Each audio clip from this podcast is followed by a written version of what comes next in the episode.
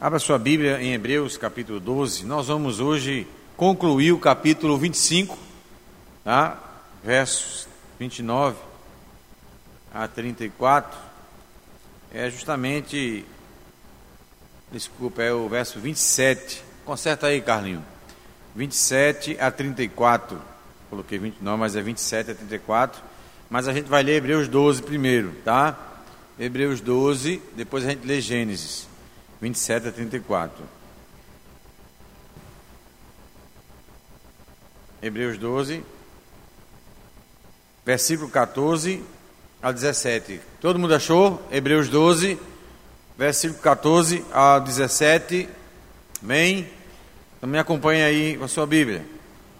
Segui a paz com todos e a santificação, sem a qual ninguém verá o Senhor atentando diligentemente, porque ninguém seja faltoso, separando-se da graça de Deus, nem haja alguma raiz de amargura que brotando vos perturbe, e por meio dela muitos sejam contaminados, nem haja algum impuro ou profano, como foi Esaú, o qual, por um repasto, vendeu o seu direito de primogenitura, pois sabeis também que, posteriormente, querendo herdar a bênção, foi rejeitado, pois não achou lugar de arrependimento, embora com lágrimas o tivesse buscado.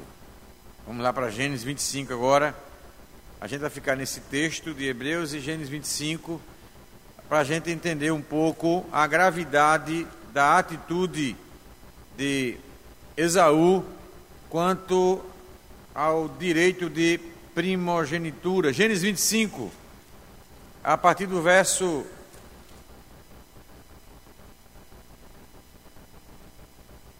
Eu estou no 27, deixa eu ver aqui. Gênesis 25 a 27, 34, não é isso? Pronto, resolvido. Tá a idade chegando, né? Já chegou. Gênesis 25, de 27 a 34. Acompanhe na sua Bíblia. Cresceram os meninos.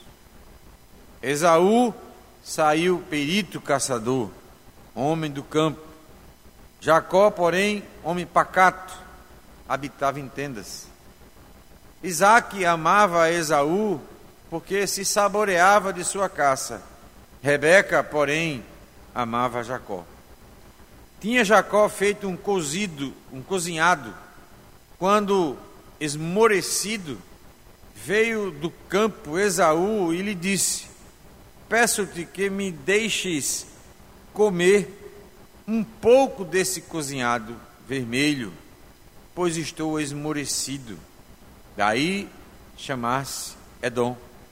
Disse Jacó: Vende primeiro o teu direito de primogenitura. Ele respondeu: Estou a ponto de morrer. De que me aproveitará o direito de primogenitura? Então disse Jacó: Jura-me primeiro.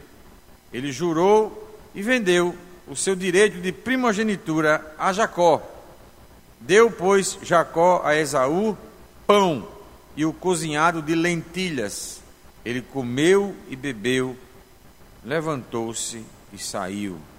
Assim desprezou Esaú o seu direito de primogenitura. Vamos orar? Pedir ao prefeito Marilo que faça a oração.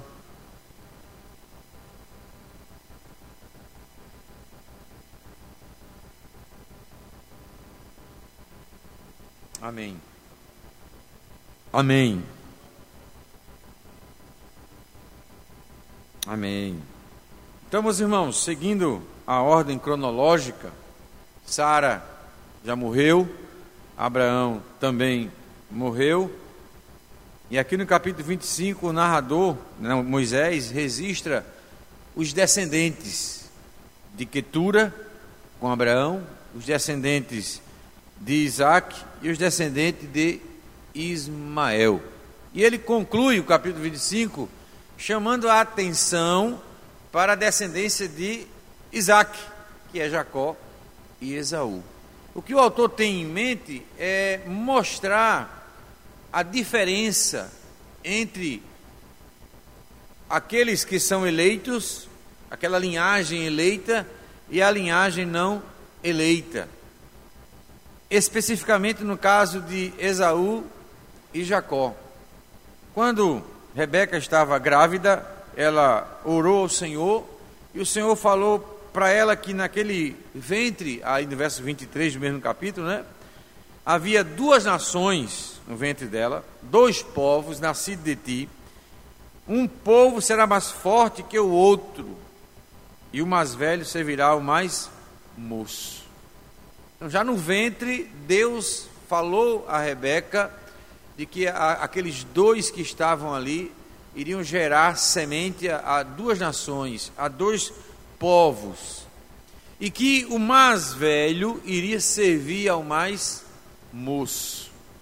Então aqui já começa a mostrar a distinção entre a, os eleitos né, e, os não eleitos, a linhagem, a semente pactual e a semente não eleita. De que maneira é, o autor, o narrador, ele ressalta essas diferenças, essas características da semente pactual eleita e da semente não eleita. Como é que ele chama atenção para isso? Nas atitudes. As atitudes vão demonstrar que Jacó, veja, que a gente sempre quando fala de Jacó, a gente lembra, lembra o aspecto de enganador, usurpador, mas Jacó, quando ele toma essa postura, ele está exercendo a fé que o seu pai delegou a ele, que o seu avô passou para o seu pai, que é das promessas de Deus. Um detalhe chama a atenção: o narrador, você pode, a gente sempre chama a atenção para o lado de Jacó, mas Jacó enganou, Jacó né, foi cruel aqui com Esaú. Mas o narrador ele destaca no finalzinho do verso 34 não é a sabedoria de Jacó, mas o que é que ele destaca? O desprezo de Esaú para com o direito de primogenitura. O que ele destaca é a atitude de desprezo de Esaú para algo tão importante, que era o direito de primogenitura. O que Jacó, no entanto, vai valorizar demais. Ah, ah, o que chama a atenção também de é, atitude de Esaú, de desprezo quanto à questão da primogenitura, é que o autor lá aos Hebreus, que nós vemos no capítulo 12, ele também está fazendo um contraste. No capítulo 11, você tem o que no capítulo 11 de Hebreus? Diga aí, Humberto. O que é que a gente tem no capítulo 11 de Hebreus? A galeria da fé, a semente pactual, da semente eleita de Deus. O capítulo 12, ele, anterior ao versículo que fala de Jacó, de Esaú, o autor dos Hebreus ele vai chamar a atenção agora para o aspecto da nação não eleita, da semente não eleita que é Esaú. O autor dos Hebreus vai dizer que Esaú é chamado de que ali, em Hebreus 12? É chamado de que Esaú? Profano. O autor aos Hebreus ele não cita Jacó, ele cita Esaú. A forma como ele lidou, ele tratou algo tão importante que a gente vai ver daqui a pouco, né, e sublime, que é o direito de primogenitura. Ele vai profanar algo que é sagrado. E diz o texto da Hebreus que ele depois, com lágrimas, com choro, não encontrou lugar de arrependimento né? Como ele lidou com algo que era valioso, né? Que era o direito de primogenitura. Abra aí, por favor, é, Flávio, em Deuteronômio 21, 17. O direito de primogenitura, de primogenitura, né? Ou primogênito, fala da questão social e também espiritual. Leia, por favor. Deuteronômio 21, 17.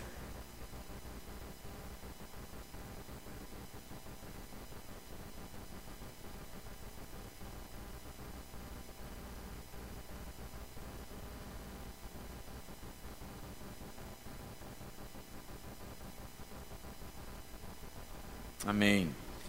O primogênito, aquele que vem primeiro e sempre o sexo masculino, e até Levítico, que a gente vai ver daqui a pouco, fala dos animais também, né? O primogênito macho dos animais. O que o direito de primogenitura é, dá direito? Ele vai receber a porção, o quinhão, a herança dobrada do seu pai. Ele não só a questão social, né, econômica, mas ele quando seu pai morrer, ele vai assumir o aspecto sacerdotal da família. É ele que vai liderar a família na sua relação com Deus, tá? Antes de ser instituído ah, os devidos sacerdotes, né? Ah, a gente vai ver isso na vida de, de Jó, né? Ah, o pai, né, ele era também sacerdote. Ele intercedia pela família, ele era o elo de ligação entre a família e Deus. Então isso para um filho era algo muito importante, era um privilégio tremendo. No entanto, Esaú trata essa questão da primogenitura de maneira banal. Para ele tanto faz, sabe? Ele não está não tá dando muita corda, muito valor a essa questão da primogenitura. Jacó, no entanto, vê além.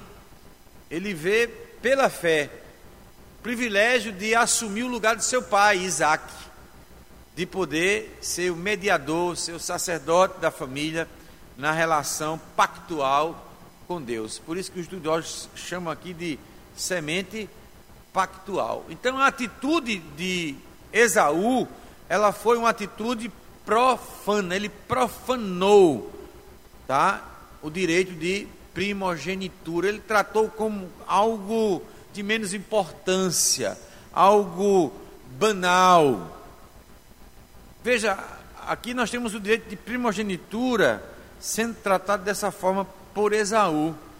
Mas existem, por exemplo, hoje nas nossas vidas, é, momentos né, na vida cristã de culto, de celebração, em que nós também temos às vezes essa atitude que Esaú teve para com o direito de primogenitura, não levar a sério, não valorizar, né, mas profanar. Por exemplo, algo que é muito é, importante na liturgia do culto, a Santa Ceia. Há várias recomendações bíblicas quanto a participar da Santa Ceia. É, o significado da Santa Ceia é algo solene, né? é, é, é, é um sacramento ordenado pelo próprio Senhor Jesus Cristo. Então, quando um oficial da igreja se autodenomina como garçom né, da ceia, ou ele não sabe o que é ser presbítero, ou ele não sabe o que é Santa Ceia. É tratar algo sublime, solene, de maneira trivial, de maneira banal. Foi isso que Esaú fez com respeito ao direito de primogenitura. Uma palavrinha que tem lá em Hebreus, aliás, aqui em Gênesis 25 que o narrador usa na, na última frase aí do capítulo 25. Assim desprezou Esaú o seu direito de primogenitura. Então era uma posição muito importante, e mais ainda, não era só a questão da herança em dobro, mas era principalmente ele ser o mediador, o elo de ligação de Deus e a família. Então ele desprezou aquilo ali. Ele tratou como algo banal, trivial. E a troca que ele vai, que ele vai é, realizar, você vai perceber que é por algo momentâneo. Ele estava com o quê? Fome. Eu estou com fome, né? Ele mata a sua fome, ele sacia a sua fome, há um prazer dele, né? Em troca disso, ele vai desprezar algo que é sublime, que é o direito de primogenitura. E é interessante que Jacó, quando ele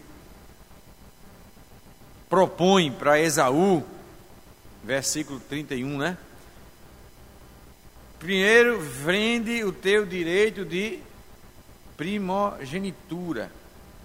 Ou seja, Esaú recebeu, meus irmãos, a honra, a palavra é essa, a honra de ser o mais velho, de assumir a liderança da família, tanto espiritual como social. Uma honra. Ele desprezou, ele profanou esse direito, essa honra que Deus lhe concedeu. Como é que ele responde para Jacó? Versículo 32. Como é que ele responde? Esaú. Leia, Edmilson, por favor. É, leia.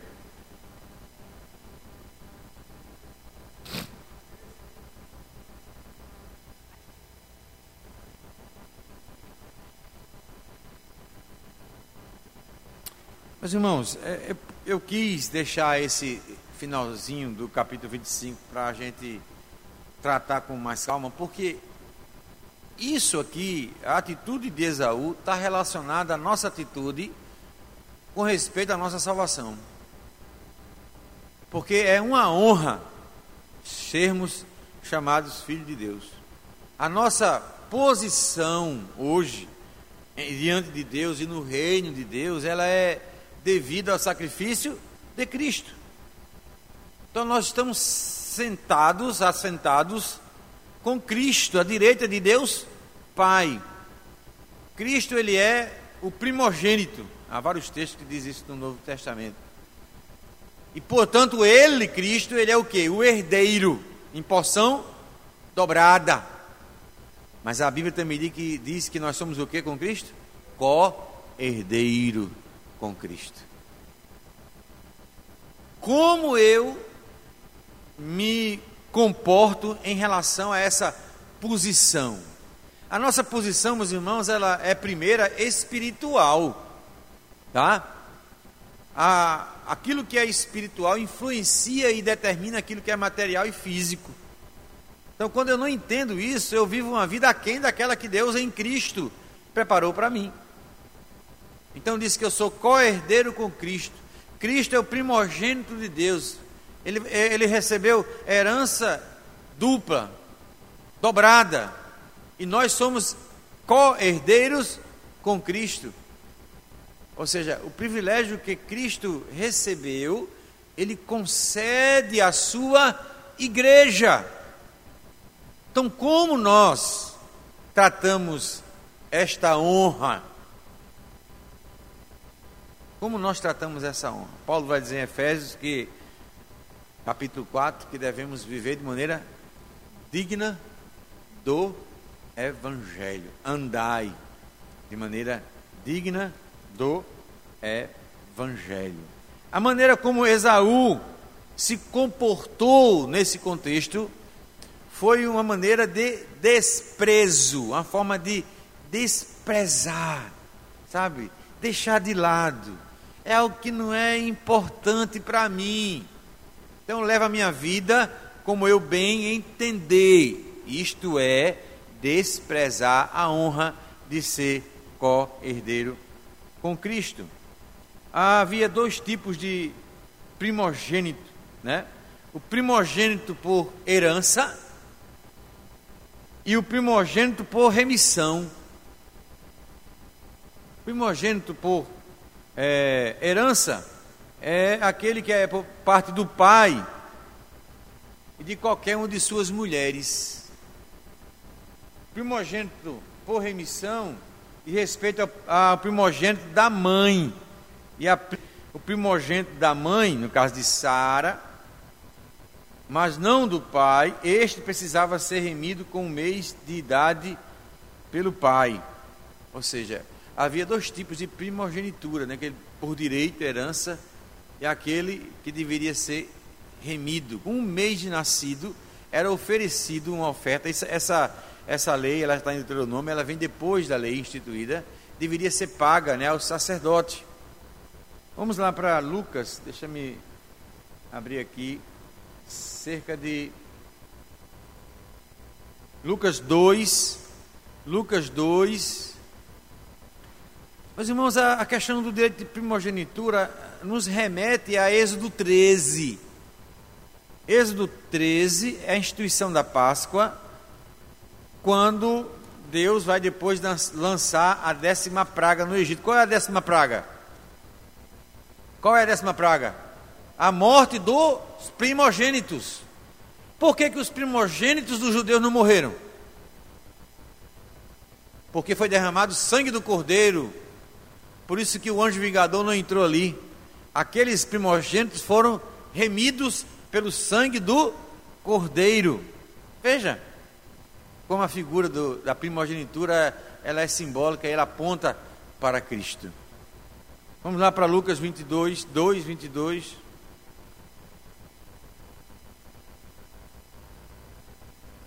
Passados os dias da purificação, da purificação dele, segundo a lei de Moisés, levaram-no a Jerusalém para o apresentar ao Senhor, conforme o que está escrito na lei do Senhor.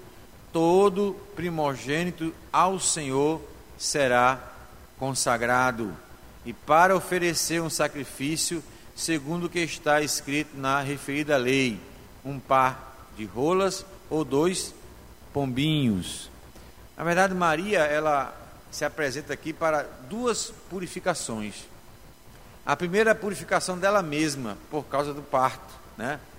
É, se não me engano, sete dias, ela, a, a, a oferta pela purificação dela estava contaminada com o sangue. E a segunda era no caso, a consagração, a remissão do primogênito, que era o próprio Jesus, para cumprir toda a lei.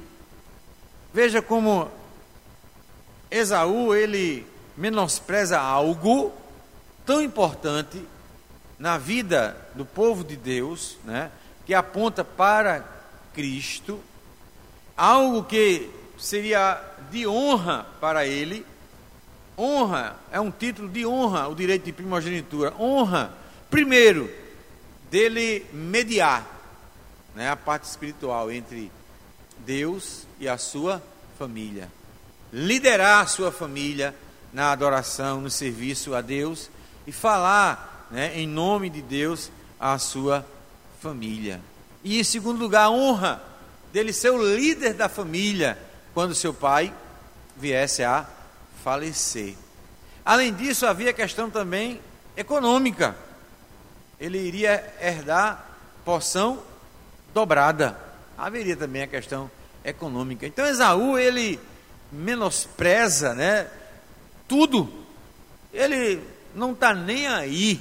Ele vive uma vida totalmente distinta da sua posição, sabe?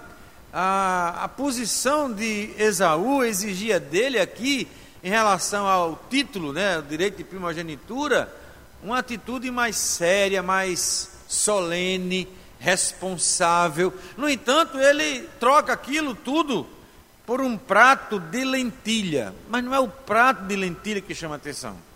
O que chama atenção é que ele está com fome.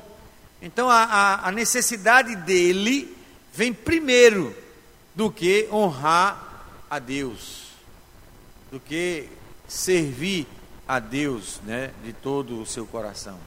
Pois quando Jesus ele diz assim, é, quem não negar-se a si mesmo e tomar a sua cruz não é digno de mim, não é isso?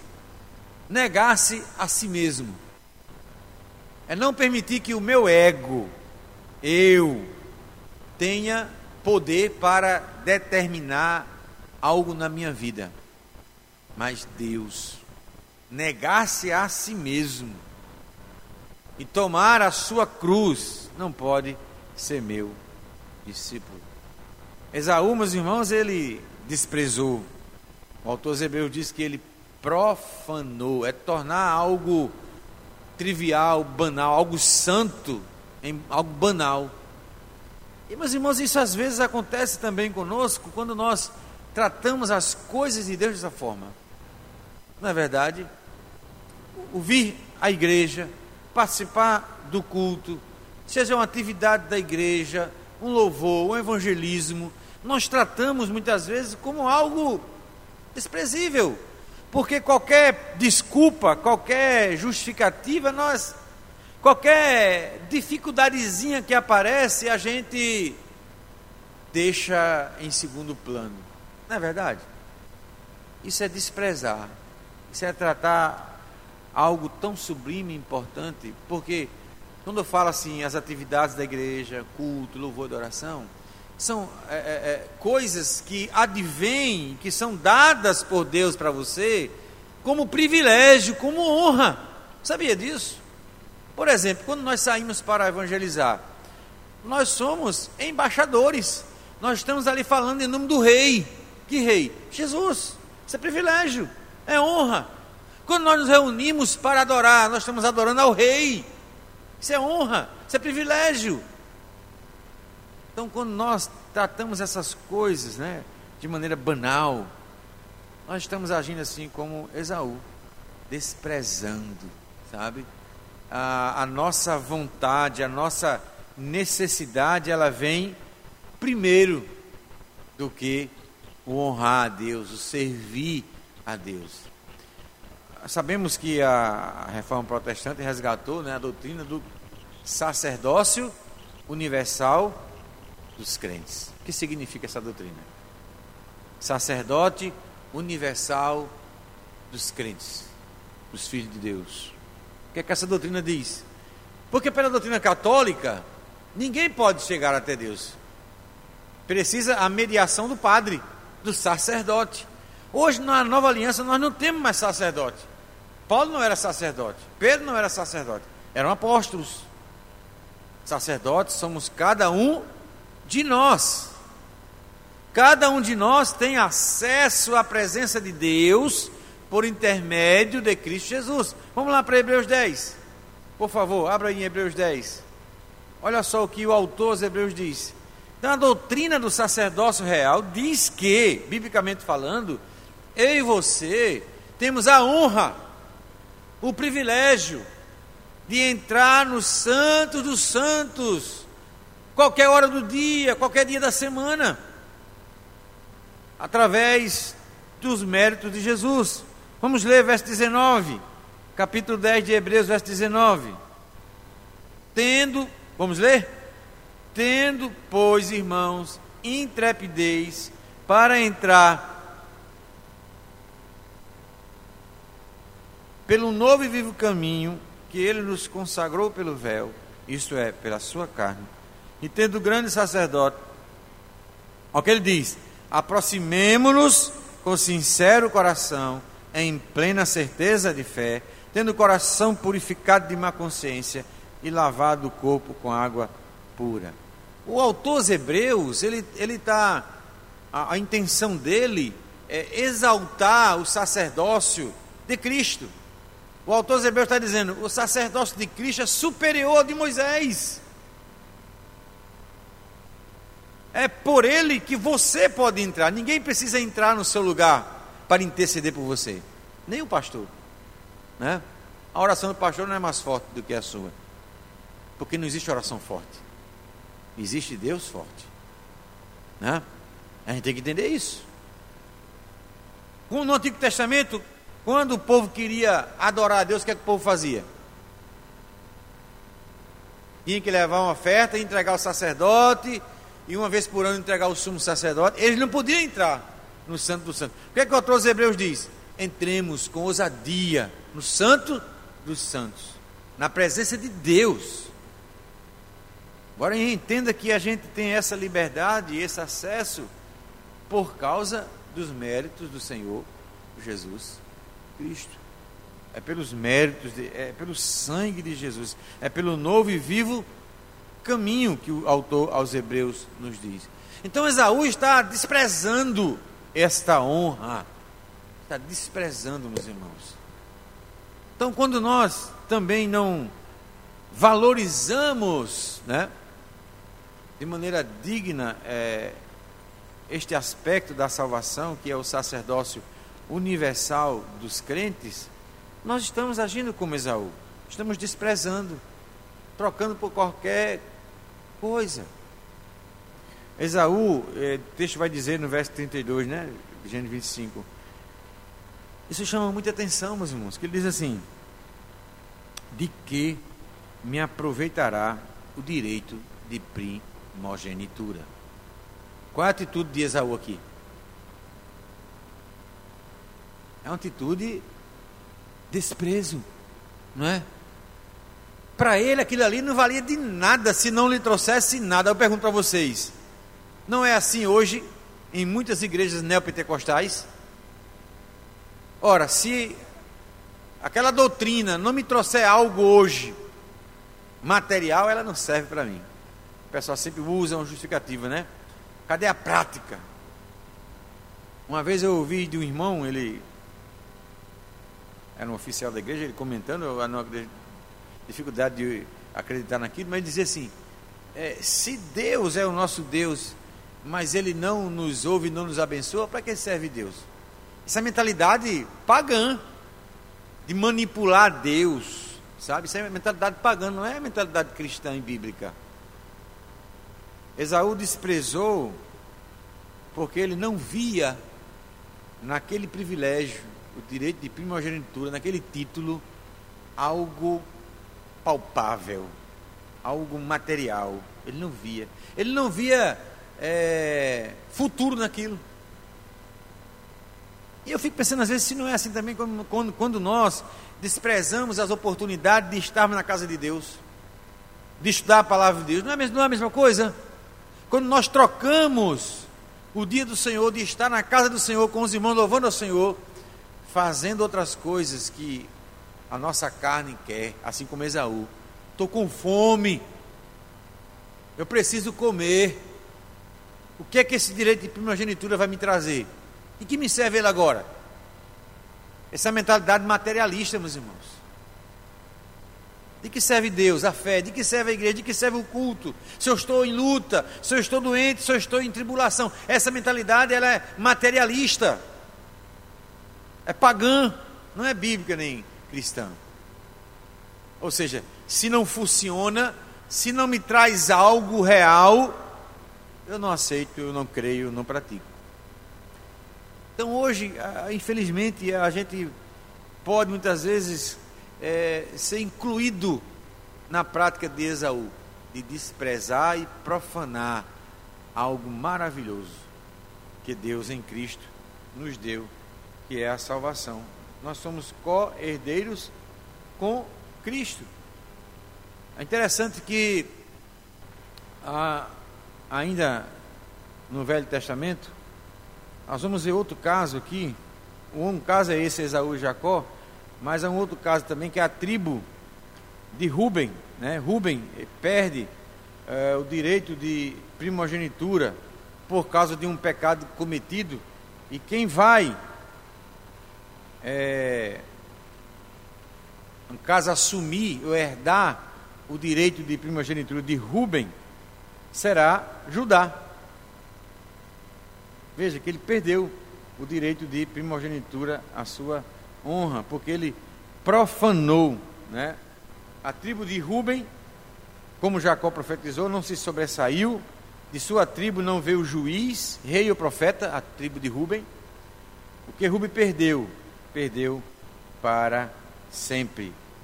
O direito foi ortogado para a tribo de Judá o serviço sacerdotal, a Levi, e a porção dobrada foi a linhagem real colocada sobre Judá. Então Esaú, meus irmãos, ele despreza algo tão sublime, algo santo, algo que devia ser tratado com honra, com prazer, com deleite. No entanto, ele trata de maneira banal. Para a gente concluir, como você tem tratado e considerado a salvação em Cristo Jesus. É uma honra, é um privilégio, é uma dádiva de Deus concedida a nós. Como nós estamos tratando esse dom, essa graça, que é a salvação dada por Deus a cada um de nós. Pare para pensar, porque atitudes, palavras, pensamentos definem como você tem tratado a sua salvação, que é um presente de Deus. Essa salvação que precisa ser valorizada e honrada cada dia mais para a glória de Deus. Como nós temos tratado? Temos vivido de qualquer jeito, de qualquer maneira, aí mundo afora? Ou temos procurado de fato honrar a Deus? Ou temos desprezado, profanado aquilo que custou tão caro para Deus? Foi a vida do seu filho Jesus para nós. Nos conceder a honra de sermos co-herdeiros com Cristo Jesus. Que Deus nos abençoe, meus irmãos, em nome de Jesus.